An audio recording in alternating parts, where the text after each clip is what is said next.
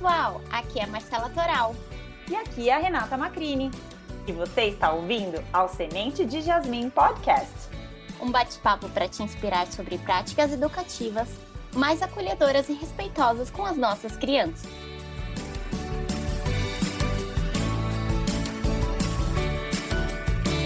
No episódio de hoje, falaremos sobre como ganhar a cooperação das crianças. E no episódio passado, falamos bastante sobre conexão, sobre as crianças se sentirem pertencentes, contribuintes e capazes nos ambientes em que elas estão. Quem escutou o primeiro episódio deve se lembrar que contamos a história dos alunos de 10 anos que estavam ao redor de uma poça de água. E quem não estava aqui pode voltar no episódio anterior e conferir essa história. Naquele dia, conseguimos a cooperação das crianças. O chão foi devidamente seco, mas nem sempre é assim, não é mesmo, Má? Não mesmo. Não é sempre que as crianças serão genuinamente colaborativas, cooperativas. É, na verdade, muitas vezes elas não serão. Elas vão reclamar para limpar o que sujaram, vão tentar escapar na arrumação de brinquedos, vão falar não pro banho, para a escola, para tirar o pijama e às vezes até para comer. E por que será que isso acontece, né, Rê?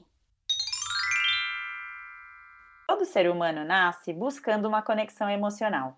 Quando somos bebês, buscamos por um adulto protetor que se conecte às nossas necessidades e responda a elas.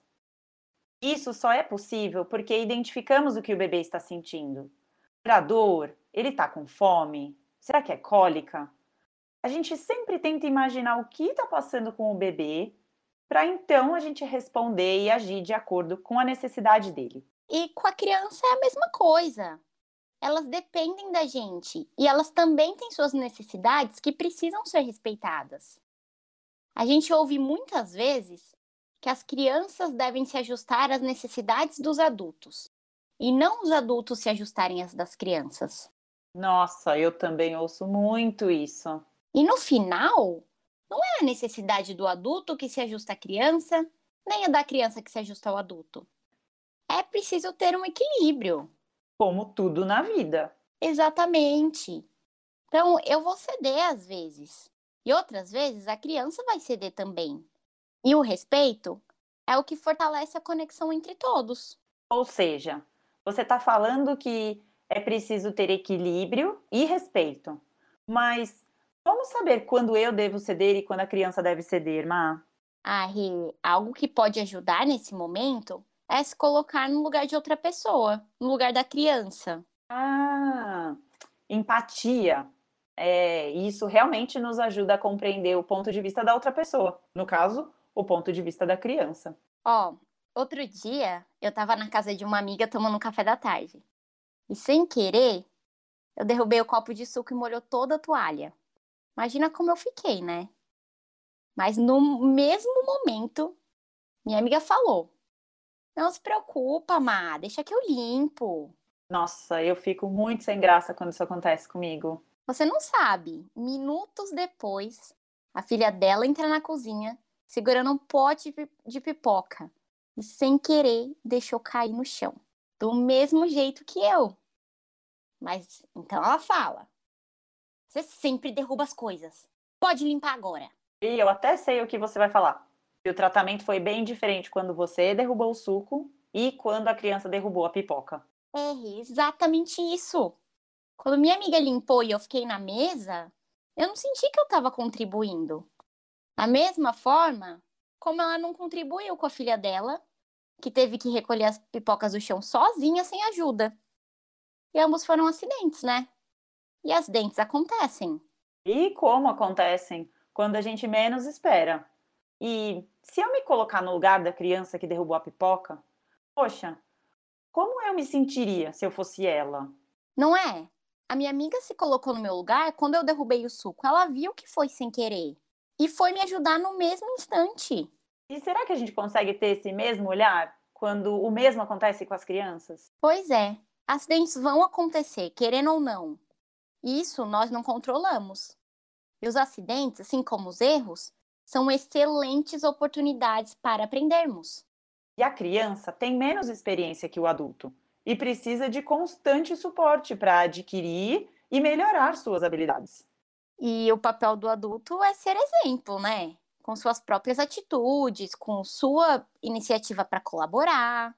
E com empatia, porque assim a gente consegue entender outros pontos de vista, outras perspectivas. É. E compreender as situações pode ser bem desafiador, principalmente quando envolve crianças. Com certeza. E por falar em desafios, quem nunca se surpreendeu com uns rabiscos de canetinha na parede de casa ou então na porta da geladeira. Isso também é um acidente. Um ótimo momento para aprender.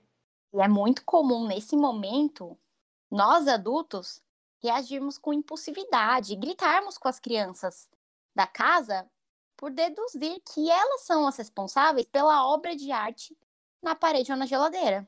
É, a gente sabe que essa situação não é nem um pouco agradável, mas tirar conclusões precipitadas pode ser uma barreira nos nossos relacionamentos com as crianças. É muito fácil julgar com base naquilo que vemos, sem perguntar como que aquilo aconteceu. E essas situações são comuns. E sabemos que os adultos sempre têm as melhores das intenções. O que precisamos pensar é: qual é a mensagem que estamos enviando para essas crianças quando nós adultos tiramos conclusões precipitadas? O que, que você quer dizer com que mensagem estamos enviando quando tiramos conclusões precipitadas? A gente está mandando mensagem para as crianças o tempo todo. Nossas atitudes, nossos comportamentos falam muito mais do que nossas palavras. Ah, sim. A mensagem que a gente passa para a criança é muito importante. Porque, por exemplo, se eu me exalto e grito quando ela rabisca a parede, ela vai entender que se exaltar em um momento de frustração é aceitável. Ou seja, quando um brinquedo dela quebrar e ela se frustrar, ela vai provavelmente se exaltar da mesma forma como nós fizemos. Nossa, Rê, esse é um pensamento tão poderoso. Pensar que as crianças são reflexos dos adultos que a cercam. São mesmo. Isso que é muito importante refletirmos sobre as nossas atitudes e pensar que a única pessoa que conseguimos mudar somos nós mesmos. Eu geralmente falo que as mesmas atitudes levam aos mesmos resultados, ou então a resultados muito parecidos. Então, quando a gente muda as nossas atitudes, a gente tem mais chances de alcançar resultados diferentes. E por falar em atitudes e resultados, ouve só. Dia desses estava com a minha prima. Estávamos juntas na casa dela com o filho dela, que é uma criança de quase 5 anos. Nesse dia, comemos uma sobremesa de chocolate maravilhosa. O que não esperávamos é que, saindo da mesa de jantar, encontraríamos marcas de dedinhos de chocolate na maçaneta, no corredor, no braço do sofá. Ixi, mas e aí? Quando ela viu, ela o chamou pelo nome e começou: Filho, olha isso, você sempre faz bagunça. Como você consegue fazer meleca toda vez que come doce? Eu acho que você não merece mais comer sobremesa. Você sempre faz a mesma coisa. Não presta atenção em nada do que eu falo. Eu limpei toda essa casa ontem. Agora você deixou tudo sujo. Poxa vida, filho. Vai limpar agora. Se vira. Nossa, já me coloquei no lugar dele. E a única reação da criança nesse momento foi olhar para a mãe e dizer: Não. Foi o que eu imaginei. Se eu fosse ele, eu também diria não. Agora, como é que ele poderia se sentir bem para conseguir colaborar depois de ouvir tudo aquilo? E aí se instalou aquela guerra de poderes, sabe? A criança ficou irritada, se negando a qualquer pedido ou acordo. E a mãe, frustrada e muito nervosa. Ai, quem não ficaria irritada em um cenário como esse? E eu te pergunto, como que podemos agir numa situação dessas? Como podemos entender e compreender a situação e tomar as medidas necessárias? O que eu posso fazer para enfrentar um desafio como esse?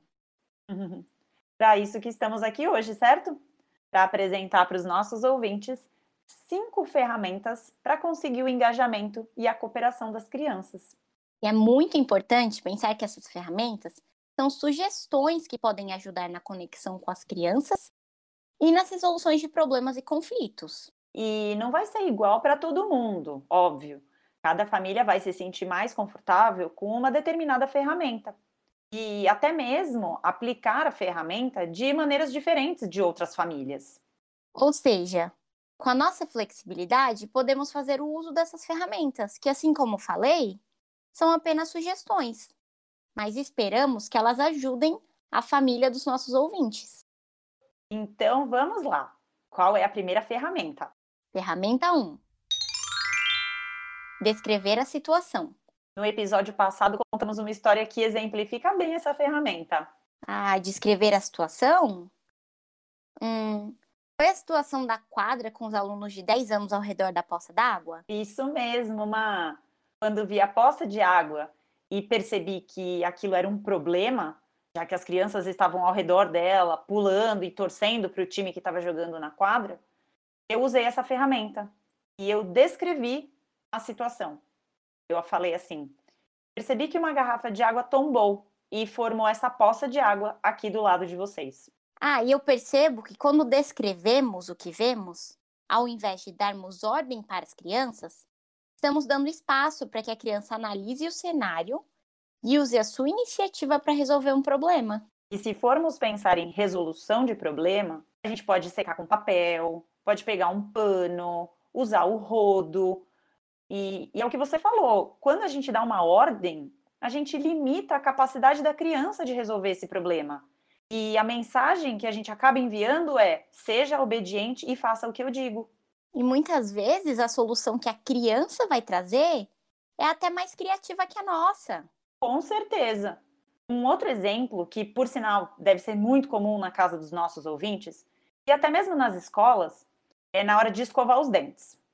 Ao deixar a torneira aberta, acabamos desperdiçando água.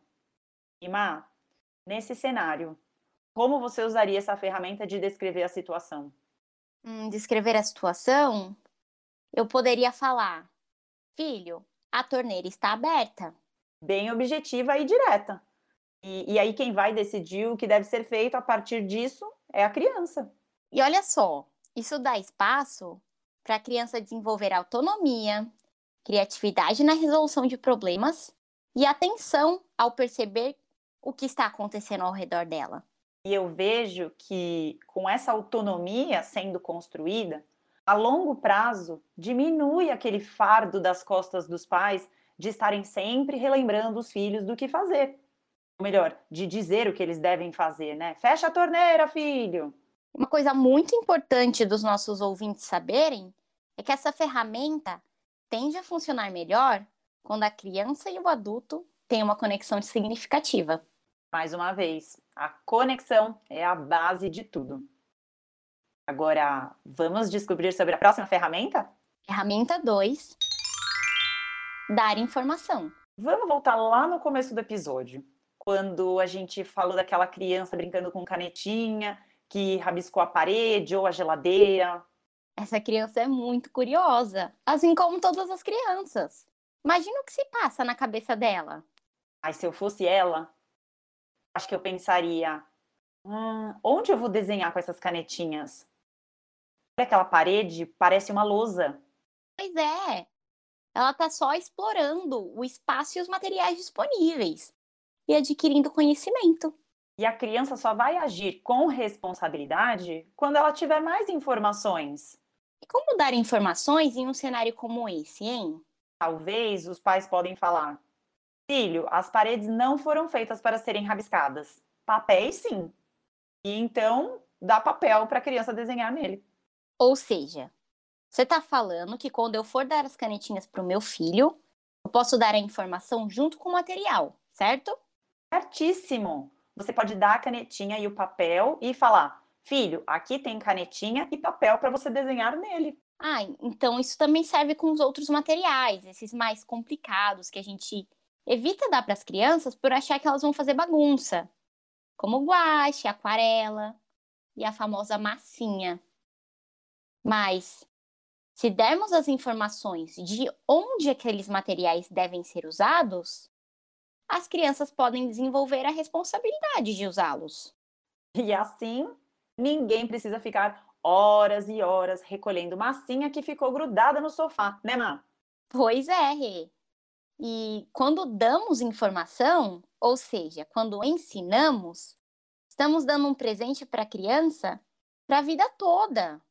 Papéis foram feitos para desenhar e as crianças descobrem por si mesmas o que deve ser feito. Ter informação sempre nos ajuda. Tá pronta para a ferramenta 3, Ma? Ferramenta 3. Uma palavra só. Essa ferramenta ajuda a criança a pensar sobre o que deve ser feito a partir de um lembrete de uma palavra só. E eu vou dar um exemplo que dificilmente alguém não passou. Luz acesa pela casa. E a partir dessa ferramenta, eu vou usar uma palavra só. Luz. Ah, eu uso esse lembrete direto aqui em casa, Má. e com esse curto lembrete, a criança tem espaço para pensar e refletir sobre o que, que aquela palavra significa naquele contexto. Economiza nosso tempo e a nossa energia.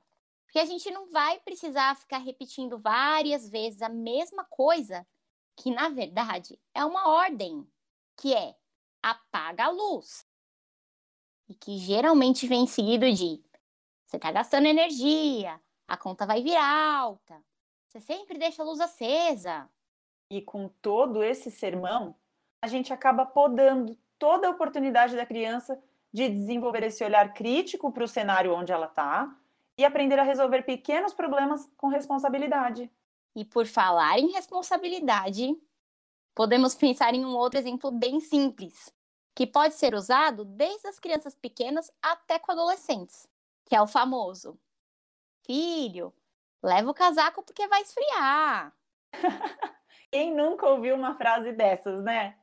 E usando a ferramenta uma palavra só, o que você falaria, Ma? Ah, essa é fácil. Eu diria casaco. É, parece simples mesmo. Porque aí a criança vai decidir o que, que ela vai fazer com aquele lembrete. E parece pouco, mas uma palavra só muitas vezes é mais do que o suficiente o menos é sempre mais. Então, vamos para mais uma ferramenta? Ferramenta 4. Falar sobre nossos sentimentos. Uma vez eu passei por uma situação muito comum para professores e pais também. Eu estava conversando com um grupo de alunos e uma outra aluna se aproximou de mim e ficou puxando minha camiseta. E realmente, isso é muito comum. E eu continuei minha conversa. Só que a minha camiseta continuou sendo puxada, cada vez com mais força. E junto com isso vinha um: Ô, professora, professora, professora. Ih, é, isso aconteceu com você. Mas nós sabemos que isso acontece muito com pais e mães. Porque as crianças se sentem confortáveis com eles para interromper uma conversa a qualquer momento. E essa é uma ótima oportunidade de aprendizado também. E aí eu pedi licença para o grupo de alunos, eu agachei, olhei nos olhos da aluna e falei: Eu me sinto chateada quando puxam a minha camiseta. Ela olhou para mim e soltou. É muito importante que as crianças saibam o que a gente está sentindo. E por isso que a gente precisa verbalizar o que a gente está sentindo. Porque a, a criança só vai saber se a gente falar isso para elas.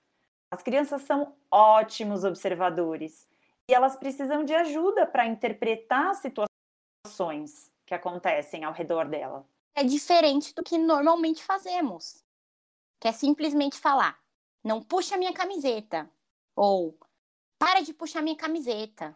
É, essa é a primeira reação que a gente tem para acabar logo com alguma coisa que está incomodando, né? Ou seja, a gente apenas reage a uma situação. E ao invés disso, o que, que a gente pode fazer? A gente pode parar, refletir e responder com consciência. Mas a gente sabe que falar dos nossos sentimentos pode ser bem desafiador para alguns de nós. E nesse caso, a criança não entende que o que ela está fazendo está despertando um sentimento em você. Ela não interpreta isso sozinha. Você quer que ela pare não pelo simples fato de parar, mas porque te chateia, te irrita, te incomoda. E é isso que precisa ficar claro para ela, o que você sente. E quando a gente faz isso, quando a gente fala o que a gente está sentindo, a gente aumenta o vocabulário da criança. E além disso, a gente dá a oportunidade da criança agir da mesma forma quando alguma coisa a incomodar, ou quando alguma coisa a chatear. E é muito importante que a criança saiba identificar quando ela está triste, chateada, com raiva, porque cada sentimento necessita de um tipo de acolhimento diferente. Nossa, Má, adoro falar sobre isso, mas esse é um assunto para um episódio inteiro. Com certeza. Então, bora para a última ferramenta. Ferramenta 5. Escrever um bilhete.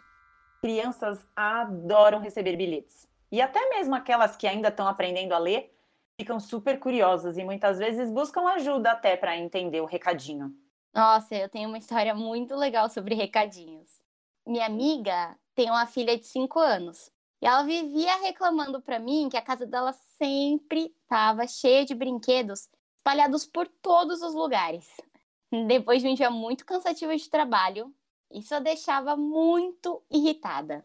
Ai, brinquedos é sempre a mesma coisa. Acho que nossos ouvintes podem se identificar com essa história. E aí, ela pedia para a criança guardar, mas ela continuava irritada, porque não funcionava. A criança não guardava os brinquedos. E aí eu vou te, eu vou te contar como que o recadinho entrou na história. Ela deixou um recadinho colado na parede, perto do armário de brinquedos. E o recadinho dizia: Por favor, nos devolva no armário depois que brincar com a gente. Ficamos felizes quando estamos todos juntos. Obrigada, assinado, seus brinquedos. Que criativo! Mas e aí, ela gostou? Não, ouve só. Ela ficou tão curiosa com aquele bilhete que ela colocou todos os brinquedos no lugar rapidinho. Minha amiga ficou impressionada. Depois daquele dia, a filhinha dela sempre espera por um outro bilhetinho dos brinquedos. Nada como usar a imaginação, não é mesmo? É, e essa ferramenta de escrever um bilhete é muito flexível. Porque esse bilhete pode ser um desenho, um sinal, que economiza muito para os dois lados. A criança desenvolve a responsabilidade e a autonomia de interpretar o bilhete. E o adulto Deixe a criança encontrar seu caminho, estando por perto para dar suporte só quando necessário. Isso é fantástico, porque a longo prazo torna a vida familiar bem mais leve. E essa simples ferramenta pode impactar não apenas a criança, mas todos que de alguma forma estão conectados com ela. Nesse caso, a sua própria amiga se beneficiou dessa ferramenta. É, nós podemos desenvolver nas crianças habilidades de vida como a cooperação quando as ensinamos. Quando somos exemplos, elas aprendem com muita facilidade. As crianças são nossos reflexos. E depois de falarmos dessas cinco ferramentas para conseguir a colaboração das crianças, eu fiquei aqui pensando naquela história dos dedinhos de chocolate do filho da sua prima. Má, qual ferramenta você usaria e como que você enfrentaria esse desafio? Olha, Rê, pensando na ferramenta 1, que é a de descrever a situação, eu simplesmente diria: Filho, vejo marcas de chocolate na maçaneta, na parede e no sofá. Eu acho que é essa que eu escolheria usar. E você, qual usaria? Eu fiquei aqui pensando. Eu acho que eu daria informação, que é a segunda ferramenta que a gente falou. Porque aqui em casa, é... a gente não tem o hábito de comer no sofá. Então eu diria: sobremesa é para comer na mesa. Mas, na verdade, a gente pode usar qualquer uma das cinco ferramentas. Não tem a ferramenta certa ou errada para determinada situação. Não mesmo. Temos que analisar a situação e escolher a ferramenta que funciona melhor para nós e para nossa criança. E essas cinco ferramentas são práticas. Quanto mais as usarmos, mais eficientes elas serão. E mais confortável nós ficaremos em usá-las. Mas vale lembrar que não é uma receita de bolo. As crianças não são robôs. Elas estão em constante mudança, dia após dia. E nós também. Por isso, não vamos esperar que as crianças respondam a essas ferramentas perfeitamente e o tempo todo.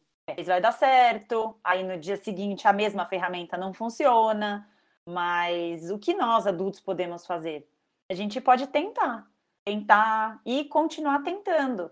Afinal de contas, é para o bem da nossa criança, é para o bem dos nossos alunos. E, e a gente está desenvolvendo habilidades de vida que vão ajudá-las hoje e sempre.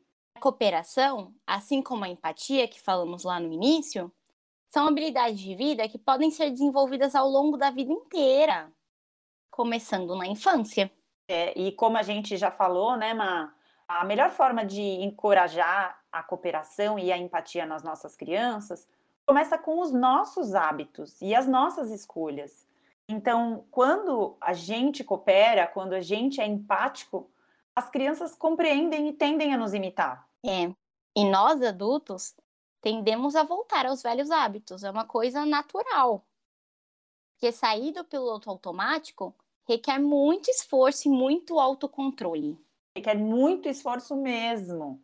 E com isso, quando a gente sai do piloto automático e age de uma forma mais intencional, a gente pode mudar alguns dos nossos hábitos que não estão funcionando muito bem e aprender a lidar com as situações da vida de maneira mais positiva tirando proveito de todos os erros, de todos os acidentes que aparecerem no nosso caminho. E vamos pensar no que nós podemos fazer para que nossas crianças sejam mais cooperativas? Vamos dar espaço para as crianças praticarem essas habilidades de vida? Essas cinco ferramentas para ganhar cooperação vão estimular as crianças a descobrirem por si mesmas o que é preciso ser feito, colocando em prática suas habilidades, além de cooperar. No episódio de hoje, discutimos cinco ferramentas para ganhar a cooperação das crianças. No próximo episódio, falaremos sobre validação de sentimentos. Obrigada pela companhia de vocês, pessoal. Ah, Má, vale lembrar que agora a gente também tá lá no Instagram. Arroba Semente de Jasmim. Nos vemos no próximo episódio, aqui no Semente de Jasmim.